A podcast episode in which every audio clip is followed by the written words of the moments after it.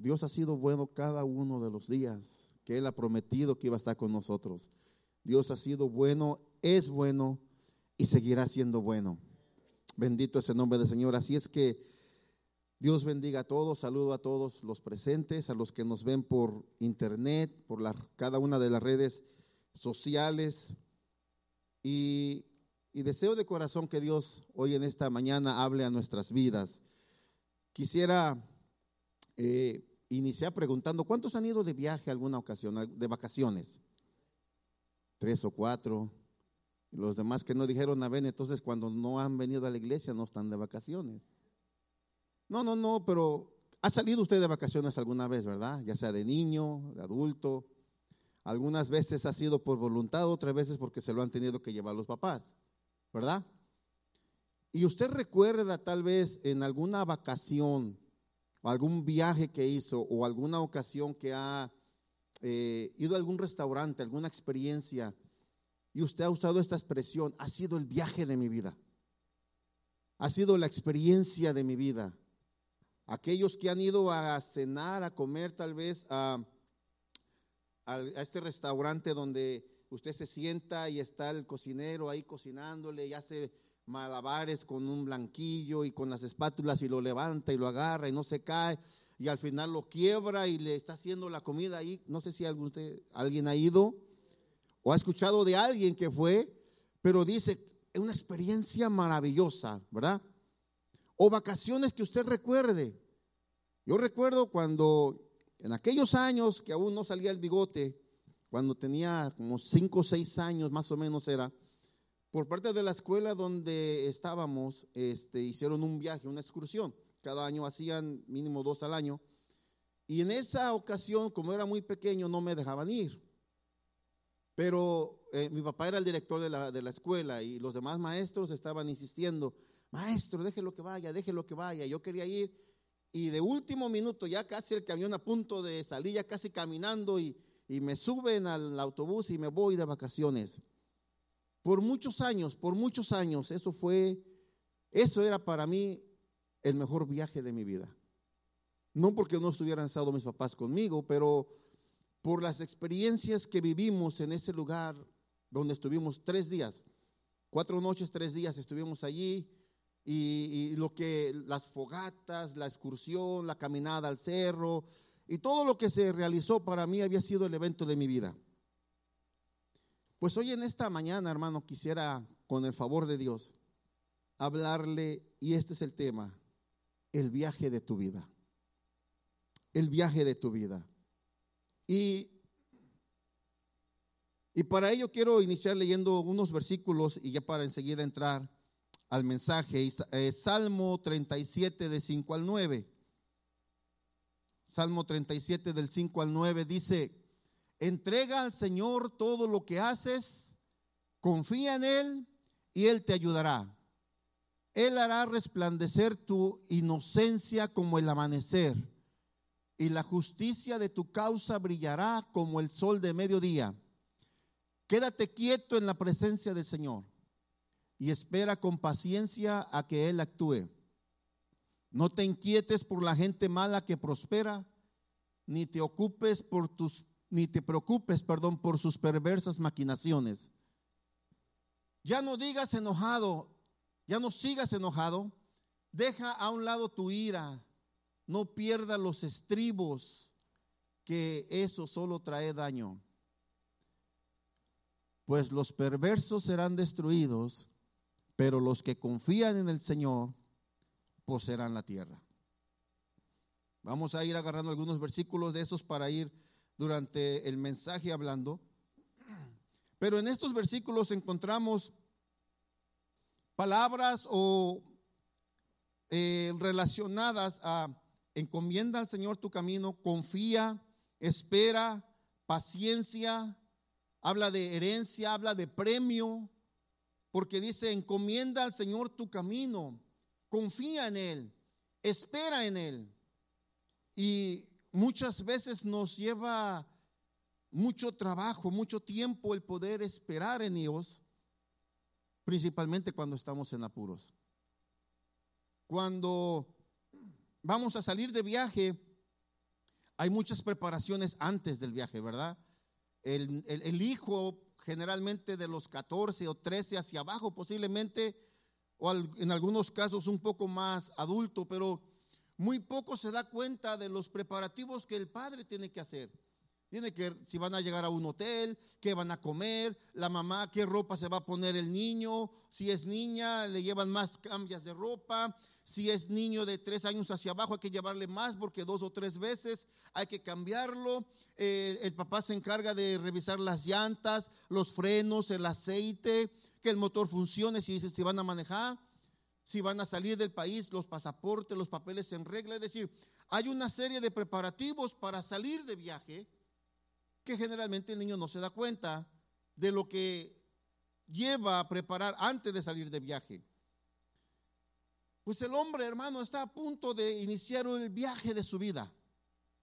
Estamos a punto de, de iniciar una etapa maravillosa en nuestra vida o mala para algunos otros, porque si bien es cierto, la Biblia declara que Dios es un Dios de amor y como generalmente eh, de este altar y por 32 años ya en este altar se ha predicado el amor, la gracia, se ha predicado el balance, pero se habla de un amor lleno de gracia, pero la Biblia también declara que hay un Dios que, que odia tanto la maldad y no le, eh, eh, el hermano Tony predicaba hace unos días, ¿verdad? Las siete cosas que Dios aborrece. Pero la palabra declara y siempre menciona y dice, pero Dios no quiere que se pierda nadie, sino que todos procedan al arrepentimiento, pero para iniciar este viaje, el mejor viaje de nuestras vidas, hay antes una preparación, una serie de preparación para nosotros para poder entrar en ese viaje. Por eso estos versículos dicen, encomienda al Señor tu camino, porque el libro de Proverbios capítulo 14, versículo 12 dice que hay caminos que al hombre le, le, parecen perfectos, pero su fin es final de muerte. Hace unos días, y si no mal recuerdo, creo que fue el domingo, le comentaba yo al pastor que un día anterior andábamos allí flaqueando en la casa y cometimos el pecado de empezar a ver una película, pero no la terminamos de ver. Y eso me llevó, si tienen la imagen por favor, me llevó a, a pensar en ello porque en la, en, la, en la escena, en la película, hay una escena donde esta persona o su personaje menciona esta frase y dice, lo que hagamos en la vida hace eco en la eternidad. Ahora, si no habla español, no lee mucho español, no se preocupe. Ponga la otra, por favor. Allí en esa tal vez no le entiendo muy bien, pero dice, what we do in life, ecos, ¿se dice así? Ecos in eternity. Para los que hablan inglés y no entendieron el mío, bueno, pues ahí está. Pero el mejor viaje de nuestra vida en la tierra, sí hemos tenido buenas vacaciones, buenas experiencias. Decía yo, cuando tenía cinco o seis años, fui a este campamento y, lo gocé, lo, lo, viví al máximo. A los 17, no, a los 19 años más o menos, escalamos uno de los volcanes más altos que hay en México, a un lado de la Ciudad de México, el Popocatépetl, y era el primero de enero, tenía bastante nieve. Y fue una experiencia hermosa que, ha quedado mucho en mi, en, mi, memoria. Y allá arriba, hasta allá casi allá arriba, cerca del cráter, junto con mis primos y los que íbamos, nos quitamos las camisas y, y, andábamos ahí tirándonos nieve uno al otro con el frío que estaba. Y hace algunos años fuimos con mi familia a Lake Tahoe y les dije, ¿saben qué? Pues aquí vamos a revivir, no son todos, pero y me despojé de la camisa y allá estaban ellos aventándome nieve y, y, era como un niño. Fueron experiencias que uno las tiene grabadas y dice, qué buen viaje, qué experiencia maravillosa. Pero el viaje que estamos a punto de hacer es como dice esta expresión de esta persona o este personaje, porque lo que hagamos en esta tierra, en esta vida, tiene eco en la eternidad ya sea para bien o sea para mal. Quisiéramos hablar siempre de amor y de amor y de amor, pero hay una realidad que declara la Biblia, que de acuerdo a cómo vivamos, cómo nos preparemos, cómo desarrollemos nuestra vida, es donde vamos a pasar después de morir, porque esta es la antesala a lo que viene. Y para ello quisiera eh, tomar algunas escenas, algunas partes en la vida de Elías y Eliseo. Porque hay etapas en la, vida del hombre que, que, son, Dios las pone y, trata con nuestras vidas para irnos preparando para la eternidad. Cosa que en nuestros días, generalmente, y más en nuestros días, muy poco se menciona, muy poco se toma en cuenta por el hombre, porque el pensamiento del hombre en general es de poder verme bien, poder verme mejor, poder mejorar mi estado físico para poder vivir más. ¿Y cómo le puedo hacer para vencer ciertas enfermedades que no está mal, pero el problema es que la mirada y la meta que tiene el hombre en general, en promedio, es quedarse aquí en la tierra por toda la eternidad o el mayor tiempo posible, no teniendo en cuenta que la muerte un tarde o temprano tocará a la puerta de esa persona y rendirá cuentas y llevará su alma.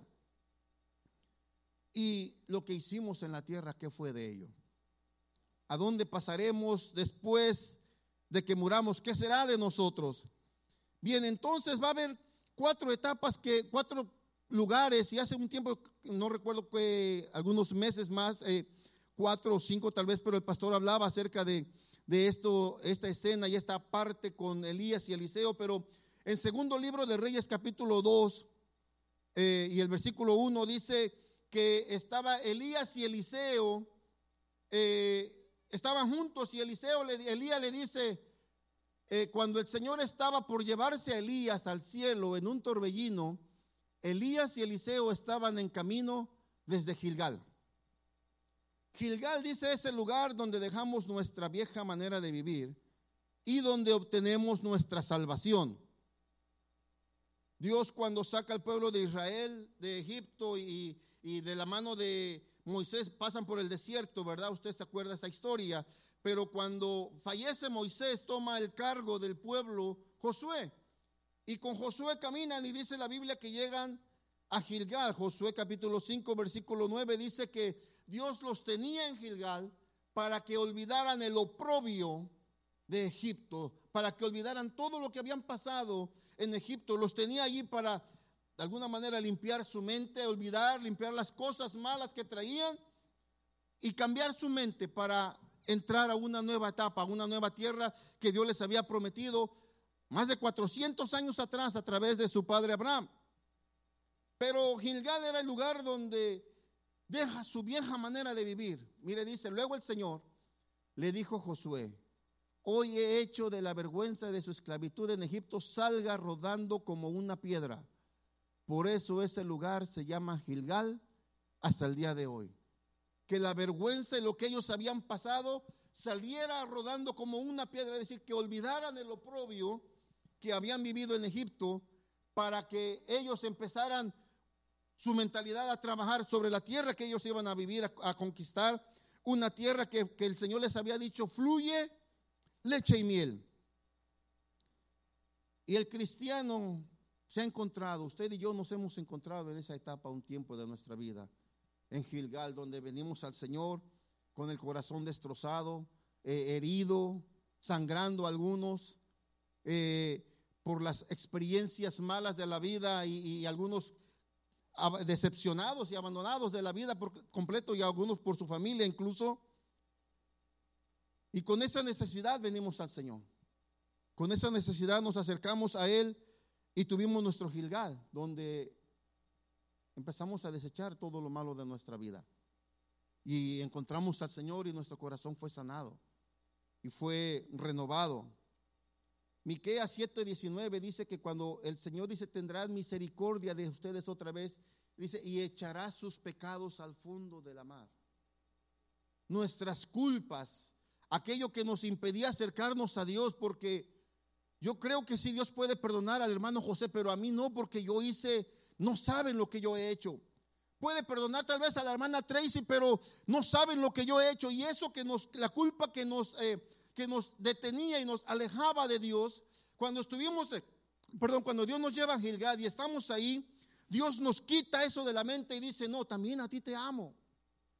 Pude perdonar a aquel, puedo perdonarte a ti también, porque a ti también te amo. Voy a quitar de ti el oprobio, y como decía Isaías, si nuestras injusticias fueren eh, negras, yo las volveré blancas. No importa lo que hayamos hecho, dice que el Señor nos perdonó. El problema es que como a veces decimos, ¿verdad? A veces el hombre, no todos, pero a veces llegamos a tener como hombre el síndrome del buzo, decía yo una ocasión, porque Dios las echa al fondo del mar y nosotros nos ponemos el traje del buzo y nos metemos al fondo del mar a sacar esas cosas que nos hacían daño. El buzo. En México dicen ponte buzo caperuzo. Pero no se ponga buzo, no se ponga el traje del buzo. Es decir, esas expresiones para decir que te pongas abusado. Pero el cristiano, hermano, tuvimos nuestro Gilgal, tuvimos esa parte de Gilgal. Y, avanzaron, avanzaron. Después le dicen en el versículo 2, en, en segundo de Reyes capítulo 2, versículo 2, dice que avanzan después de Gilgal, van a otro lugar llamado Betel. Y Elías le dijo a Eliseo, quédate aquí, porque el Señor me dijo que fuera a Betel. Y él responde, tan cierto como el Señor vive y que tú vives, nunca te dejaré. Pero lo lleva a Betel. Se va a Betel con él porque algunos dicen que él estaba viendo a ver si, si realmente Eliseo tenía el deseo de servirle, ¿verdad? Pero le dice, quédate aquí que Dios me lleva para Betel. ¿Qué hay en Betel? En Betel es el lugar de tomar decisiones. Es el lugar donde podemos someternos a Dios y decidir servirle o no servirle, someter nuestra voluntad a Dios. Algunos triunfan en Betel, algunos otros fracasan en Betel, pero en Betel es, es el someter nuestros deseos al plan de Dios para nosotros. Decidir si agradamos o no agradamos a Dios. ¿Quién, tú, ¿Quién estuvo en Betel? ¿Quién le viene a la mente que haya estado en Betel? Abraham estuvo en Betel, dice que cuando salió de, fue llamado por Dios a salir de su casa y de su parentela, de su tierra, llega y dice que hace el campamento al este de Betel y ahí toma la decisión de servirle a Dios. De, de, confirma su decisión de servirle a Dios.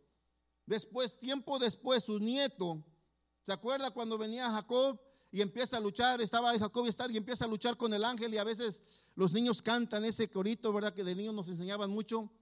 Jacob luchó con el ángel por una bendición. Dámela, Señor, yo la vine a buscar y sin ella no me voy. Mis hermanas una vez cantaban que era Sansón el que había luchado con el ángel. Y yo les decía, ¿y de cuándo acá Sansón luchó con el ángel? Él mató otros, a, los de, a los filipenses, perdón, a los este, filisteos, Dicen por ahí, se me lengua la traba, hermanos. Antes sudaba de calor y de, nervios, ahora sudo de frío y de nervios. Entonces están en Betel y Jacob está luchando y toma una decisión. No te dejaré si no me bendices. Sometió aquella vida de engaños, de usurpar nombres y posiciones y puestos que aunque le habían pagado igual, porque se acuerda que él dijo, yo me quiero casar con esta, y en la noche de bodas resulta que le pusieron a otra mujer. Bueno, ¿quieres a la que amas? Pues te la doy, pero trabaja más tiempo. Terminó trabajando 21 años ahí, pero en Betel él tuvo que tomar la decisión de someterse a Dios y triunfar, porque dice, o, de aquí voy, salgo fracasado, o de aquí salgo en victoria. Porque cuando venimos al Señor, es difícil creer que pueda haber alguien que después de conocer al Señor se quiera regresar a Gilgal, donde está eh, el oprobio, donde nos puede recordar el oprobio y aquello que nos, que nos hizo daño por años, pero llega a ver el caso de que estamos con el Señor y porque a lo mejor el hombre no quiso someter su voluntad a Dios, obstruimos el plan de Dios y mejor me regreso a Gilgal. Porque aquel camino ya lo conozco, ya sé cómo lidiar con aquello. Me hace daño, pero sé cómo lidiar. Sin embargo, vemos que Abraham estuvo en Betel y tomó la decisión, seguiré a Dios. No lo veía, pero él iba caminando como si hubiera, estuviera viendo a alguien. Jacob luchó con un ángel, pero dice que, cuando el ángel le, va a bendecir, él le dice, te voy a bendecir, ¿cuál, es tu nombre? Jacob, usurpador, engañador. Ya no será ese tu nombre, ahora será Israel, príncipe con Dios, porque has luchado con Dios y has vencido. Sometiste tu voluntad a Dios y has vencido y por eso le bendijo.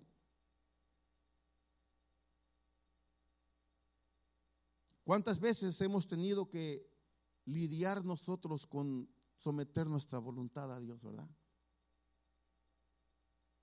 Quiere Señor que vayamos hacia la derecha y nosotros nos vamos a la izquierda. Por eso el versículo del principio, encomienda a Jehová tu camino, confía en Él espera en Él. Espera, la paciencia, la paciencia, la paciencia, hermano, es algo que nos cuesta trabajo. Hace unos días platicaba con mi esposa decíamos algún evento que pasó hace 23, creo 24 años, pasó un evento y, y, llegamos a la conclusión, es que en ese momento no había el carácter de uno y no están mis papás, pero al ratito les digo que vean el video para que vean que no miento. Pero la familia, por parte de mis, de mi papá, hermano, son bravos, son peleoneros. Tuvieron pleitos en su vida, tuvieron que salir de su pueblo donde ellos eran, porque si se quedaban ahí no hubieran pasado de los 35 años. Cuando yo fui a ese pueblo que tenía 13 años, la primera vez, 13, 12 años, íbamos caminando por las calles de ese pueblito y, y en las puertas, en México se acostumbra, no sé en otros países, ¿verdad? Pero muere una persona adulta y ponen un moño negro, muere un pequeño, un bebé, un niño y ponen un moño blanco. En cada casa había moño negro, moño blanco, moño negro, en cada casa. Y usted preguntaba, ¿y este de qué murió? Lo mataron. Y este lo mataron. Por cosas insignificantes, insignificantes, hermano. Estaban unos, eh, un primo mío estaba, estaba, su hijo estaba jugando en la, en el patio de su casa y después sale a la calle y empieza a jugar con el vecino el trompo, no sé si alguien lo conoce, ¿verdad? Pero avienta el trompo con una cuerda y empiezan a jugar. Y en una de esas el niño tira el trompo y se le enrueda la, la, la, la rueda, perdón, la, riata, el lazo este, se atora el trompo y le pega al vecino. Entonces empieza a llorar, el vecino se mete corriendo, el niño al papá le dice, me pegó fulano. El, Señor sale, le pega al hijo de mi, de mi primo, y entonces el hijo de mi primo se mete y le dice, el Señor me pegó.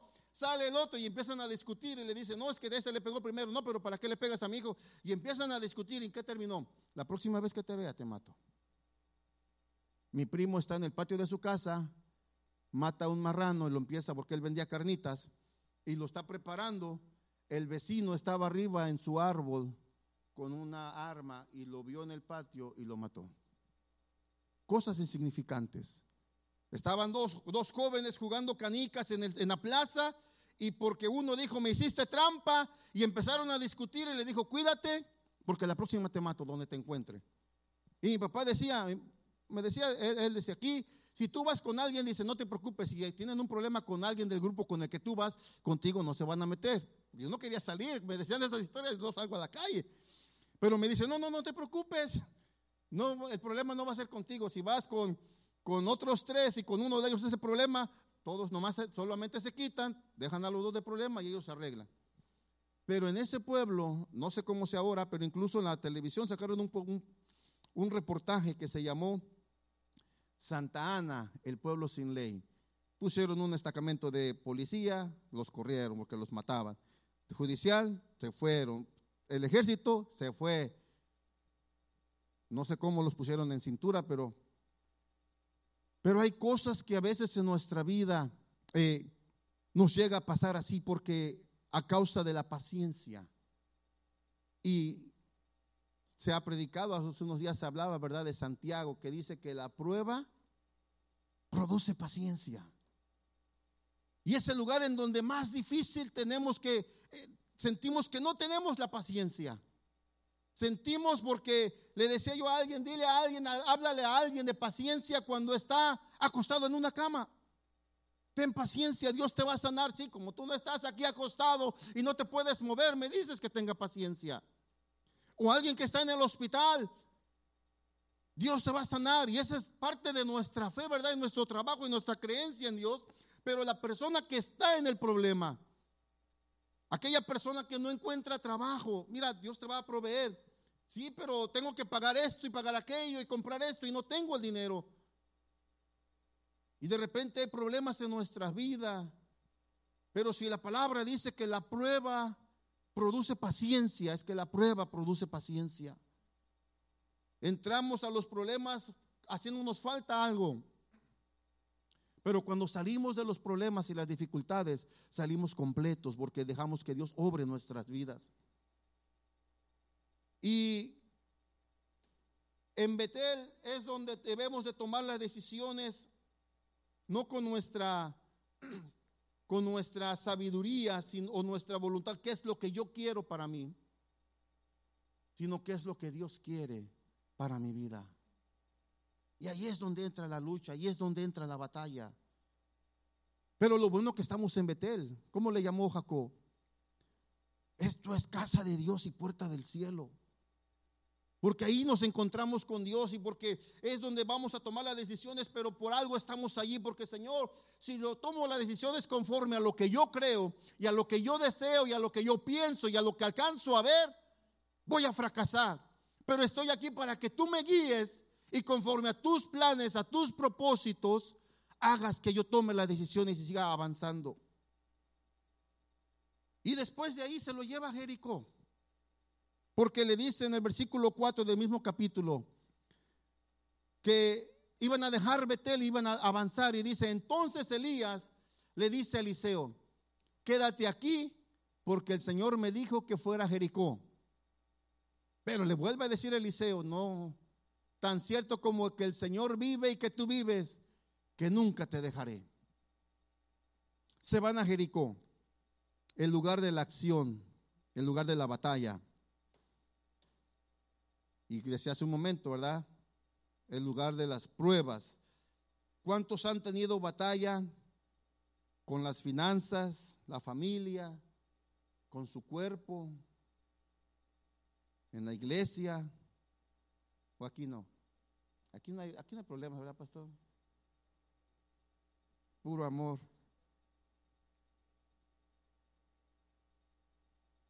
Ahí donde está el enemigo. Yo sé que hay otras partes que, el enemigo, hay enemigos que actúan, ¿verdad? Nuestra carne, el mundo. Pero el principal enemigo de nuestras almas, ¿quién es? Y ese se opone atacando a nuestros hijos, tragando al cónyuge, atragando nuestro cuerpo, la iglesia, las finanzas, porque dice, este se va a regresar.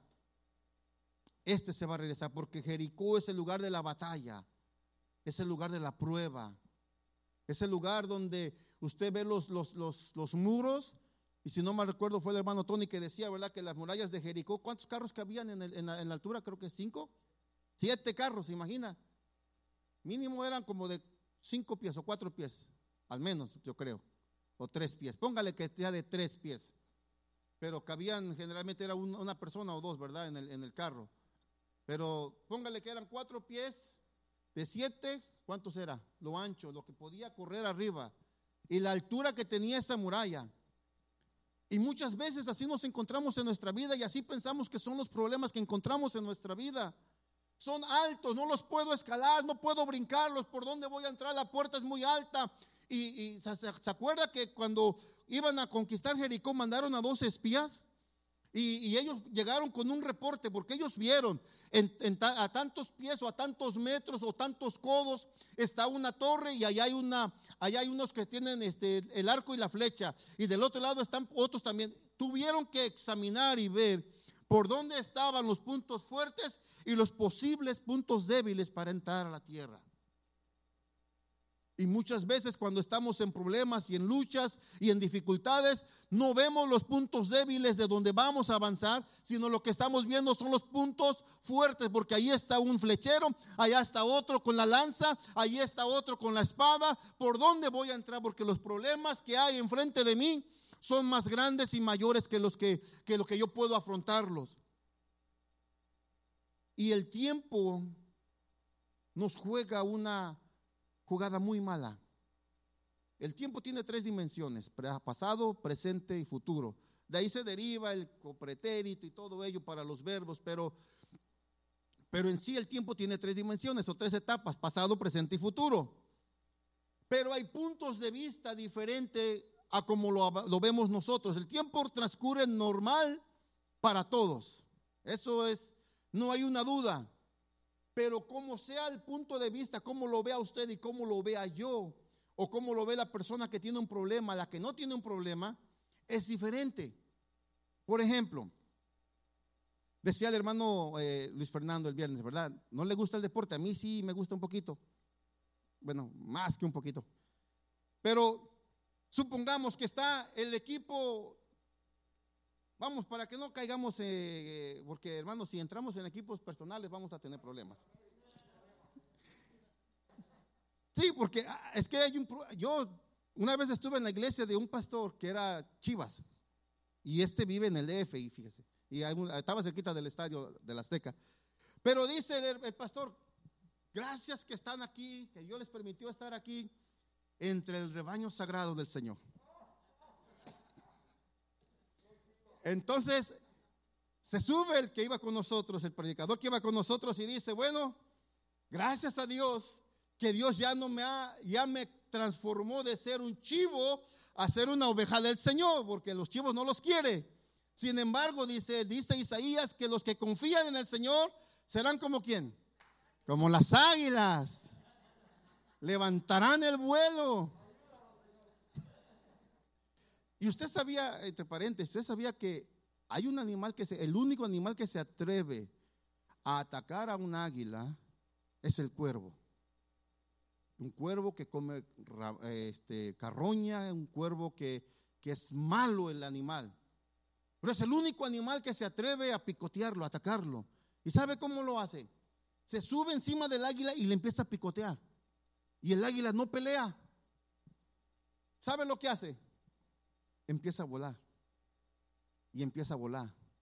Y empieza a elevarse y a elevarse. Y hay un punto en la altura que el cuervo no soporta la altura, no soporta la presión que hay arriba y se cae. Y el águila sigue volando tranquilamente. Pues cuando usted y yo tengamos un problema, llévelo a su lugar de confort, a su lugar seguro que es la presencia de Dios. Y verá que el enemigo dice, aquí en este lugar yo no tengo cabida, aquí en este lugar hay problemas para mí. Entonces sea como las águilas. Pero bueno, volvamos, está la final. Y ya va ganando su equipo, el que sea va ganando su equipo. Pero el equipo que va perdiendo está con todo al frente, al frente, al frente, al frente. El fútbol es un poquito diferente que el, que el béisbol y que el fútbol americano y que el básquetbol, porque eh, falta un minuto y ese minuto pueden ser, en, en, en básquetbol y en, y en fútbol americano, ese minuto pueden ser 10, 15 minutos. Pero en el fútbol sigue avanzando, se para un ratito, pero sigue avanzando. Y usted ve que el equipo contrario está arriba y arriba y quiere meter gol y quiere meter gol y de repente viene el árbitro, el, que está afuera, el, auxiliar, y levanta una tableta electrónica y dice siete minutos de tiempo más. Para el que está defendiendo y tratando de mantener el resultado para ganar, esos siete minutos se le hacen eternos. Pero para el que está enfrente y enfrente y enfrente, tengo que apurarme porque los siete pasan volando. Pero los siete minutos pasaron normalmente siete minutos.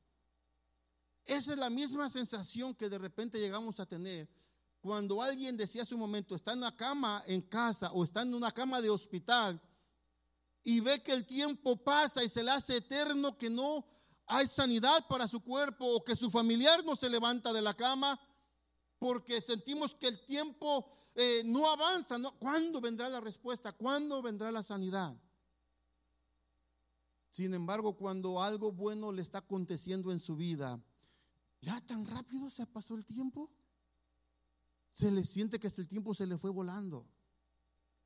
Entonces, cuando hay problemas en la vida del cristiano, aquel grupo que, que le gusta leer la Biblia, aquel grupo que le gusta orar, que le gusta cantar al Señor, el tiempo que pasa orando, cantando, leyendo, dice, pero si apenas me senté y le dice el otro, no, ya llevas tres horas.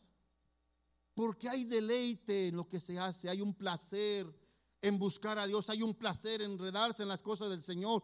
Pero aquel que trata de arreglar las cosas a su manera, leer la Biblia, bueno, vamos a leerla. Y se sienta y a los cinco minutos, ya, ya, ya, fue bastante. Ay, nomás fueron cinco minutos, se me hizo como una hora. O el que empieza a orar, está orando y dice, ¿y cuándo va a acabar? El que está a un lado mío para irnos. O le ha pasado que usted tiene hambre y se sientan a la mesa y, le dicen, ¿qué ore fulano? Al que le gusta orar. Y empieza a orar y algunos a reprender y a orar por allá allá y cinco minutos después y usted abre el ojo y le da una mordidita y espera que el otro, hermano, por favor, no es servicio de oración, no es, no es vigilia. Pero hay momentos que nos encontramos en nuestro Jericó. Y las estrategias de Dios no son las estrategias que vamos a ocupar nosotros. ¿Se imagina? Yo me puse a pensar y he pensado cuál hubiera sido la reacción de los que estaban ahí con Josué. Josué era el, líder, lo han reconocido como el mejor general de la historia por la manera de cómo, la estrategia, cómo conquistaron Jericó. Pero se imagina, se sienta ahí con los que estaban al frente de los batallones o según se organicen los ejércitos. Bueno, Aquí está el reporte de los, de los, este, de los espías. Mire, eh, a tantos metros está una torre, a tantos metros está la otra, y eh, aquí están los que tienen lanza, y de este lado están los que tienen la espada, y el cuarto de armas está en tal parte, y empiezan, los caballos están por acá, y empezaron a dar el, reporte. ¿Cuál va a ser la estrategia de atacar? Y Josué viendo, eh, vamos a caminar en silencio. Imagínense la cara de los, ¿cómo? ¿Y, a qué horas vamos a echar, dijera nuestro día, las bombas, los cañones? No, vamos a dar una vuelta en silencio. Y, y al otro día, vamos a dar una vuelta en silencio. Y al otro día, y usted sabe la historia, y usted sabe lo que pasó, caminaban en silencio. Una estrategia que para muchos sería una locura. Pero esa estrategia, ¿quién se la dio? Se la dio Dios. Porque las estrategias y los planes de Él son muy diferentes a nosotros. La manera de cómo enfrentar los problemas son muy diferentes, como Él nos enseña a afrontarlos, a cómo los enfrentamos nosotros. A veces que nosotros hemos experimentado esto en casa, cada uno de ustedes yo creo, que el papá le dice al hijo, mira hijo, este problema lo vas a solucionar de esta manera. Y el hijo dice, gracias por tu consejo, pero lo voy a hacer a mi manera. Y le falla. Y qué satisfacción de usted estar ahí esperando, ¿verdad? ¿Qué pasó? Te dije, ¿verdad? Y yo creo, no creo que el Señor se burle de nosotros si no lo hacemos de forma de burla, pero el Señor, te dije, mi hijo, hazme caso. Porque sus planes son mejores que los nuestros. Su estrategia es mejor que la nuestra. Si queremos avanzar, si queremos vencer, tenemos que oír la voz del Señor. ¿O acaso de embalde 32 años esta iglesia ha estado aquí? Porque yo creo que ha habido uno que otro problemita, como dos o tres tal vez, ¿verdad? Por día. Por día, dice el pastor. Pero ha habido dificultades, ha habido eh, adversidades que hay que, se han tenido que afrontar, que si se va este, que si se divide la iglesia al otro, que si se lleva un grupito por acá, que si el... Y la estrategia yo creo que ha sido depender de la alianza de Dios porque por 32 años aquí he estado. Yo no sé aquí cuántos están de hace 32 años. ¿Cuántos empezaron la carrera? La pastora y el pastor. Fíjese, ni los hijos, no es que no estaban, ¿verdad? Pero de ahí en fuera, ¿cuántos han pasado y cuántos se han ido? ¿Cuántos se han llegado y cuántos se han salido? ¿Cuántos hemos llegado y hemos permanecido? y Dios quiera que sigamos permaneciendo. Pero hay dificultades, hay adversidades en nuestra vida que cada que venimos al servicio, a un viernes, un miércoles, un domingo, el Señor nos está dando las estrategias para seguir avanzando. Y venimos y decimos, ahí hay un Jericó, ahí hay unas murallas grandes que, que hay problemas, hay dificultades en mi vida. Y entonces eh, venimos y pedimos consejo. Y ya no lo diga con, iba a decir con mentiras, pero no sé si sean mentiras con engaño. Porque a veces dice, ¿verdad? Tiene dos minutos, pastor, para hablar. ¿Y como cuántos serán los dos minutos?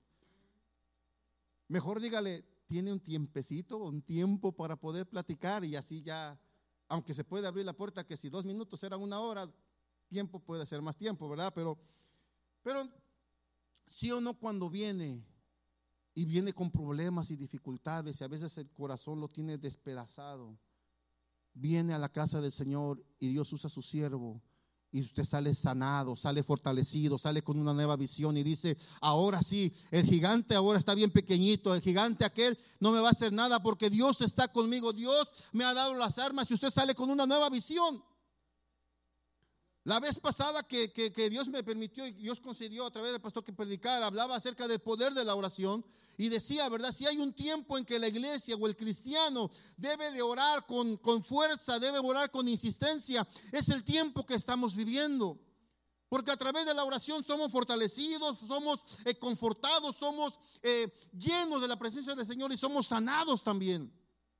Ese día yo recuerdo venía, habían pasado algunos eventos en la familia no con mi esposa y mis hijos, pero en la familia sanguínea, y, el corazón estaba dolido, estaba, no digo deshecho, pero estaba dolido. Y yo me siento, yo me hinco ahí, empiezo a orar, y, de repente yo sentí la mano de mi hijo.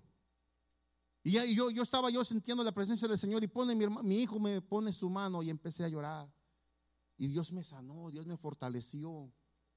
Porque dije, Señor, no hay mejor lugar que cuando uno tiene dificultades y problemas que estar en tu casa y escuchar cuál es el plan de ataque que tú nos vas a dar para enfrentar los problemas. No hay mejor lugar, hermano, que estar en la presencia de Dios, que estar en su casa.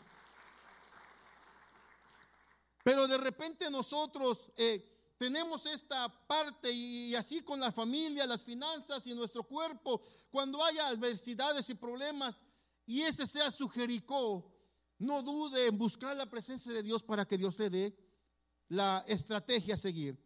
Pero después de Jericó, en el capítulo 2, versículo 6 de Segundo de Reyes, le dice otra palabra a Eliseo a Elías.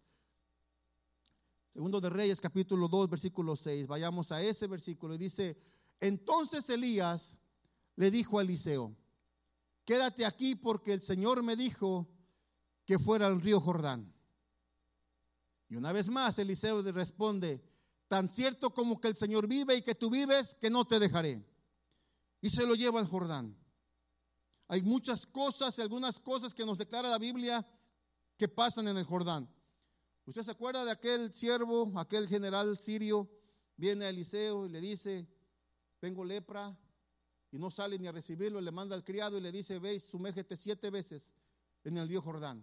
Aquel se molesta porque no eran unas aguas muy bonitas, que digamos, muy limpias, muy, muy claras. No, se molesta, se ofende. Pero uno de los siervos le dice, si te mandaran a hacer otra cosa, poco no lo harías? ¿Qué más te da sumergirte siete veces? Va y se sumerge y es sanado. En el río Jordán, ¿qué pasa? En el río Jordán Dios abre nuestros ojos. En el río Jordán, ¿dónde estaba Juan cuando vino Jesús a bautizarse? En el río Jordán. ¿Y qué hacía Juan el Bautista antes de que llegara Jesús allí? ¿No acaso decía, enderezada el camino, las sendas, eh, el reino de Dios y empezó a preparar el camino, ¿verdad? Y hablaba de Jesucristo. Pero cuando viene Jesús a bautizarse, le dice, no, ¿qué pasó?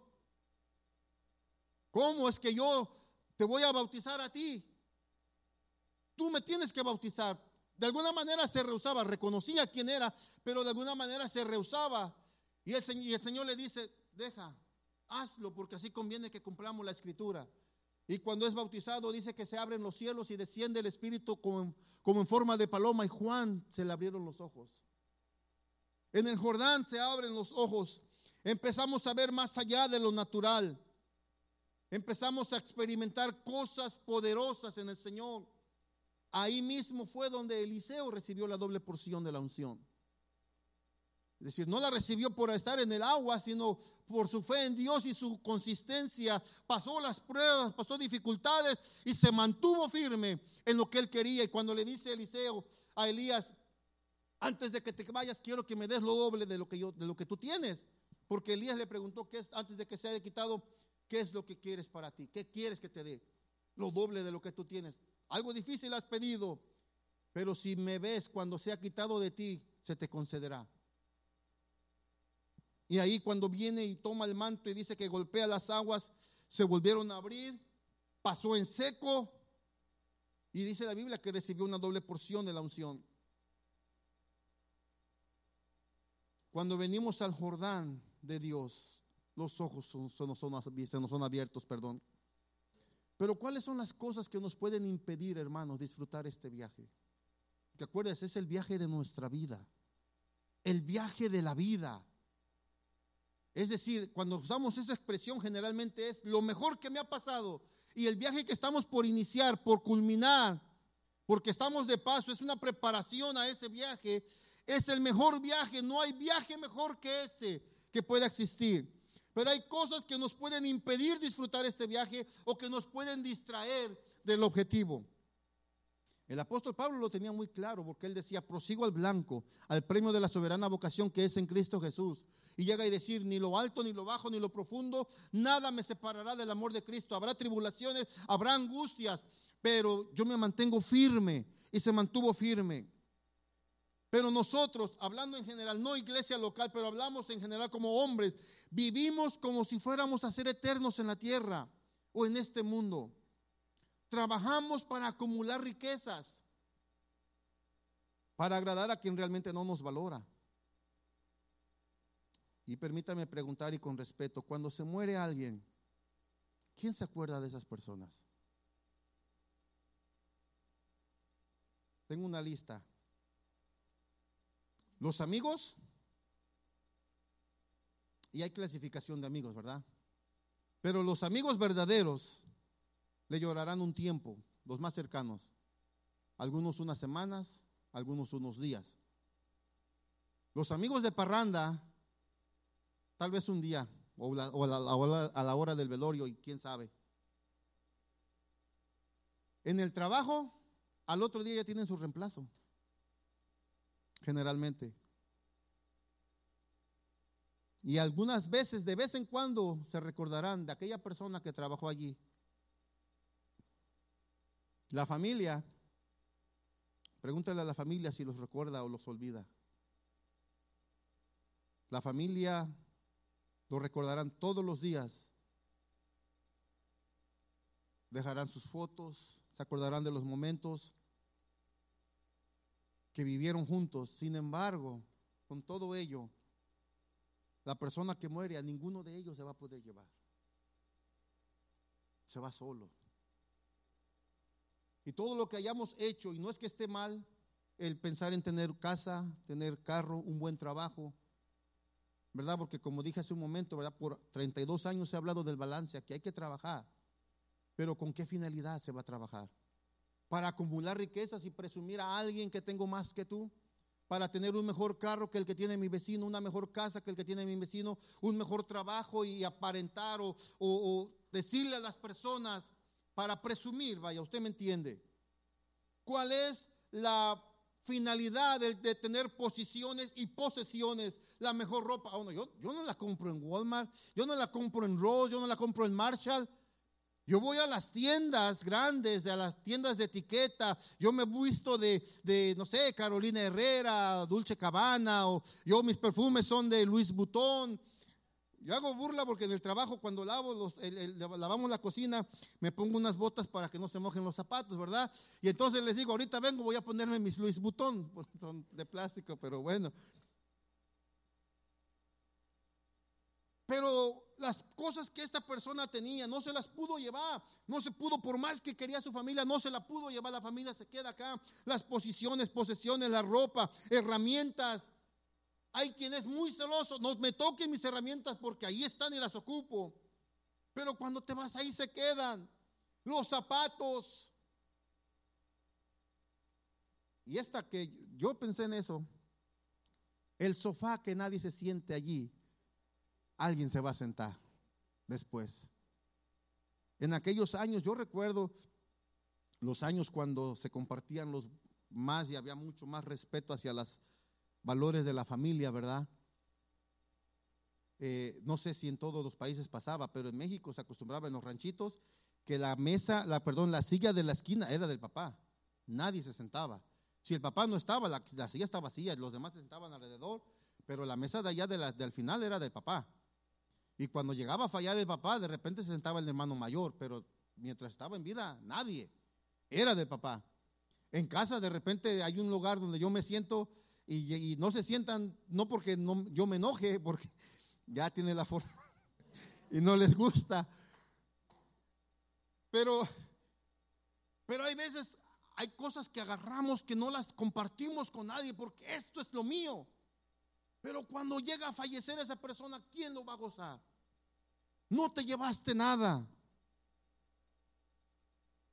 ¿Cuál es el afán? ¿Cuál es la meta? ¿Cuál es la circunstancia que te mueve a trabajar para acumular riquezas, para que trabajes y vives en la vida? Es bueno, decíamos, tener casa, tener carros, tener eh, cosas que en las cuales podemos disfrutar porque estamos trabajando en ello. Pero la meta de nuestra vida, para el mejor viaje de nuestra vida, ¿cuál es? El gozar aquí en la tierra, que realmente no, no se va a gozar al 100%, o el seguir preparando nuestra vida para el viaje eterno y estar en la presencia del Señor.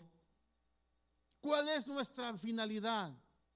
Porque déjeme decirle, y perdóneme hermano, pero en la Biblia hay o vamos hacia arriba o vamos hacia abajo podemos convertir el hombre en el mejor viaje de nuestra vida, ir a la eternidad y pasar con Cristo, donde dice que ofrece, donde hay calles de oro, mar de cristal, la ciudad entera es de oro, no hay enfermedad, no hay lágrimas, no hay dolor, no hay tristeza, no hay necesidad de luz, porque Él mismo alumbrará. O el lugar de tormento, donde es todo lo contrario, donde queremos pasar. Cuando partamos, sea en el arrebatamiento, sea que muera la persona, el cuerpo, la belleza, la comodidad, el apellido. A mí respetan porque mi familia es de la que fundó el pueblo y aquí se respeta lo que yo digo. La cuenta bancaria, los títulos, los trofeos, los amigos, todo se queda. Solo ocuparemos, porque dice la Biblia que el alma que pecare, esa morirá. Pero aquel que cree en Jesucristo, aquel que le dice, tú eres mi Salvador y perdona mis pecados, dice que le da el derecho de ser qué? Hijo de Dios y tiene derecho a entrada, y dice, porque el alma que pecare morirá, pero aquel que le entregue su vida a Cristo vivirá eternamente. Y esta es la única fortuna que nos llevaremos. Fortuna que donde dice la Biblia que allá no hay polilla, no hay orín que corrompan. Estamos, hermanos, a puntos, ya, así como cuando se acuerda cuando salía el tren o los autobuses, las líneas de autobuses, usted salía allá en su, país, la anunciaban por el altavoz, pasajeros con destino a tal ciudad, se avisa que por el andén número 19 sale el autobús. O en, en, tal parte suba el tren porque el tren está a punto de, ya la máquina, ya las locomotoras trabajando.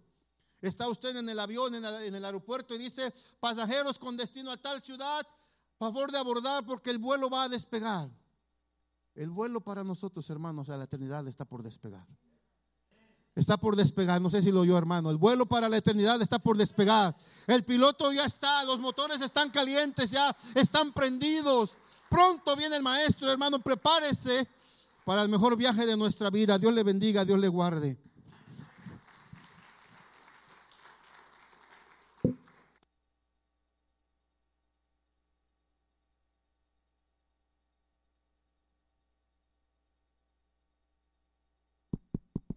Gracias, René. Gloria a Dios.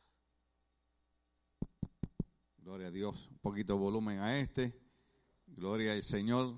Fenómeno. Gloria a Cristo para siempre. Salimos de, algunos dicen Gilgal, otros Gilgal. De ahí fuimos a Betel, de Betel